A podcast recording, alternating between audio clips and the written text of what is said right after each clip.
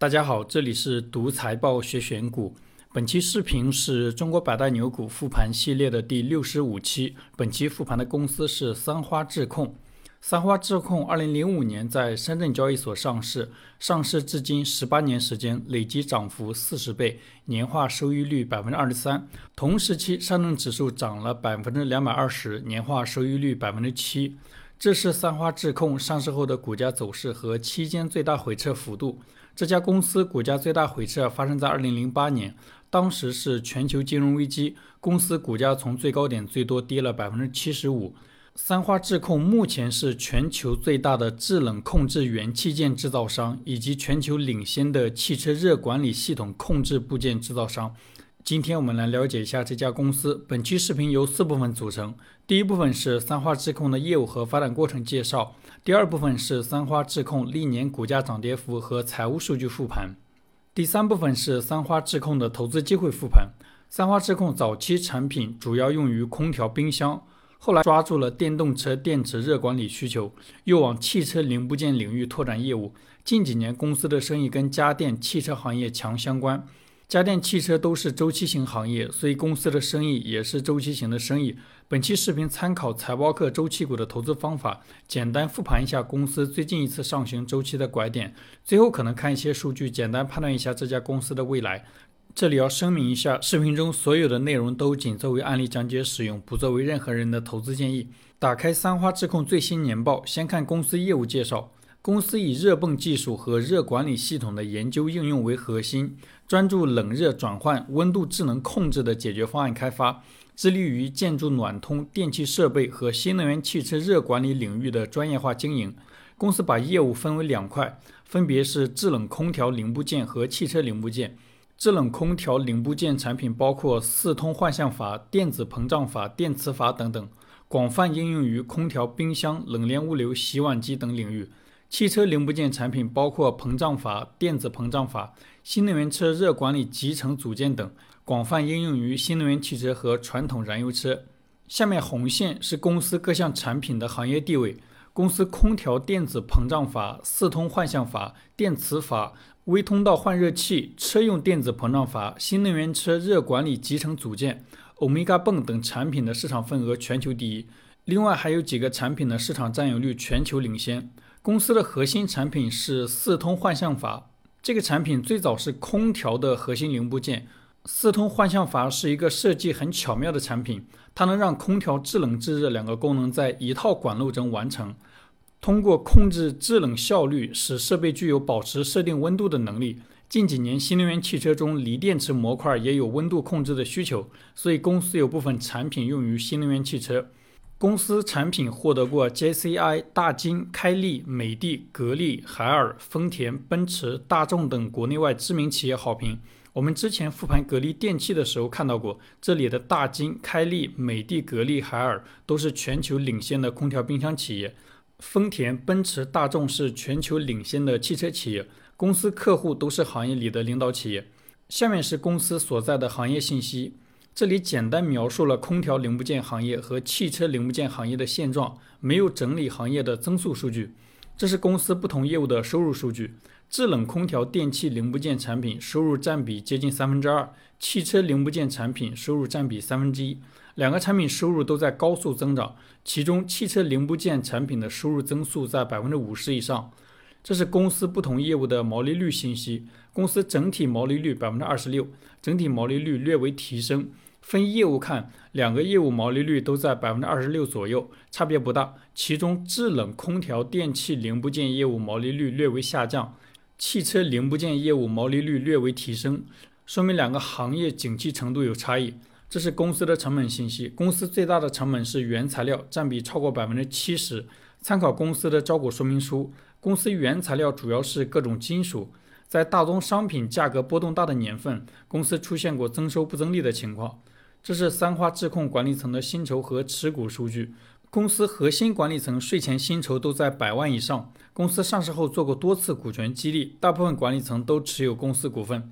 这是三花智控的股东信息。公司第一大股东、第二大股东、第四大股东是公司的创始团队，第三大股东是北向资金，其他股东是一些投资机构和个人。下面简单介绍一下三花智控的发展过程。三花智控现任董事长张亚波，一九七四年出生，一九九六年毕业于上海交通大学，二零零七年开始担任三花集团管理层。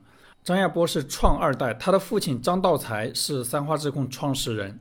张道才一九五零年出生于浙江绍兴，一九六九年高中毕业。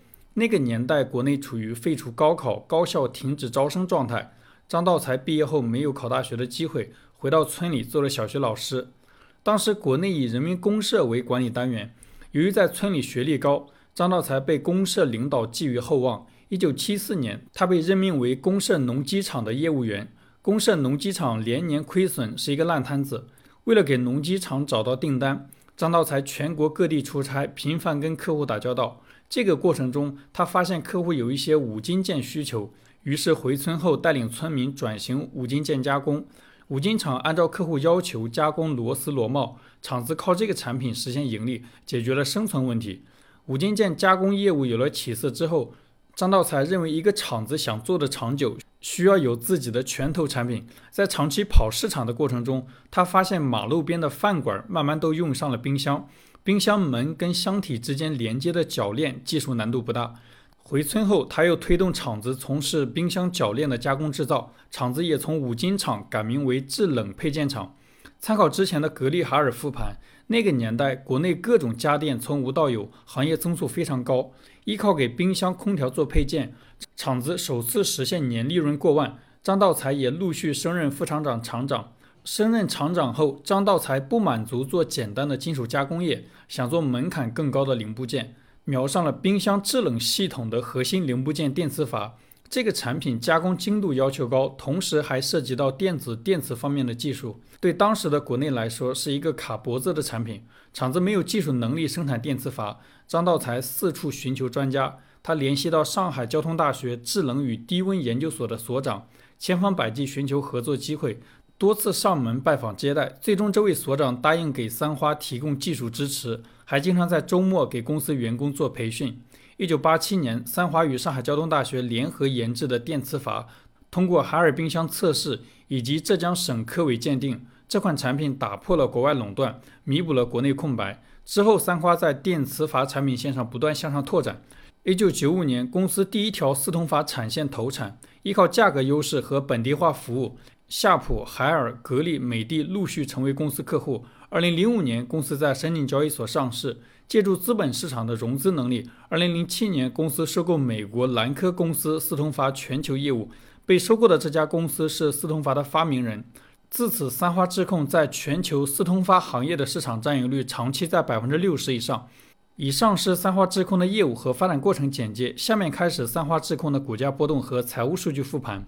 这张图是三花智控的超额收益信息。三花智控上市至今一半以上的年份跑赢指数，近两年持续跑输指数。这张是三花智控的资产结构图，金额最大的资产是固定资产八十二亿，其次是应收类款项七十四亿，现金类资产六十亿。通过前面的客户名单能看到，公司的生意是一个 to B 的生意，而且客户有大量各行业的领导企业，公司跟客户缺乏议价能力，导致账面上有大量的应收账款。这张是三花智控的负债和股东权益结构图。公司最大的负债是应付类款项六十五亿，其次是有息负债六十四亿。有息负债规模小于现金类资产，公司现金充足。这张是三花智控的营运资产、营运负债和营运净资产的变动。公司营运净资产一直大于零，说明公司在产业链上缺乏议价能力。原因前面讲过了，跟公司客户的特点有关。这张是三花智控的收入变化。公司收入几乎隔几年就会上一个台阶，近两年增速明显提升，收入规模不断创历史新高。这张是三花智控的净利润变化，公司净利润波动大于收入波动。二零一八年到二零二一年，虽然新能源汽车行业高速增长，但公司净利润增速一直属于比较低的水平。二零二二年，公司净利润增速明显高了一个台阶。这是三花智控每年税前利润构成，公司税前利润以主营业务利润为主。每年有一定规模的投资损益和政府补贴。这张是三花智控的毛利、净利润和各项费用占收入的比例变化。公司毛利率长期在百分之三十上下，毛利率波动较小；净利润率长期在百分之十上下。二零二二年净利润率见底反弹。下面是现金流量表。公司金额比较大的现金流，主要是主营业务收到的现金、生意扩张支出的现金、股权融资和有息负债筹集的现金、分红分掉的现金。公司主营业务收到的现金趋势与净利润趋势一致。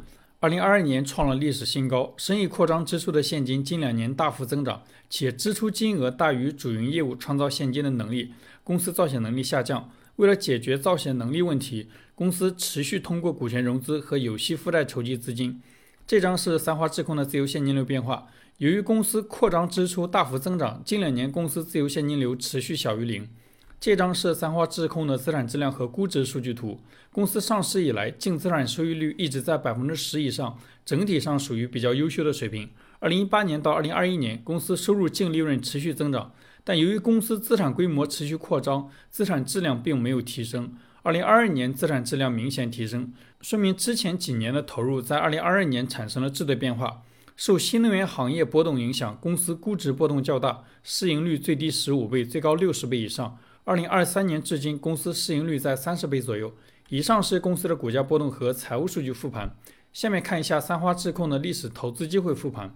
参考财报课周期股的投资方法，公司资产质量数据。三花智控最近一次上行周期为二零一三年到二零一五年，其中二零一三年为上行周期的拐点，二零一五年为下行周期的拐点。对应的财报披露时间为二零一四年初和二零一六年初，对应的股价位置为图中红色区域。最后看一些数据，简单判断一下这家公司的未来。公司没有披露业绩目标的习惯，它的股权激励考核要求也很低，这里没有值得参考的信息。好了，以上就是本期视频的所有内容。再次重申一遍，视频中所有的内容都仅作为案例讲解使用，不作为任何人的投资建议。希望本期视频对你的投资有帮助，感谢观看。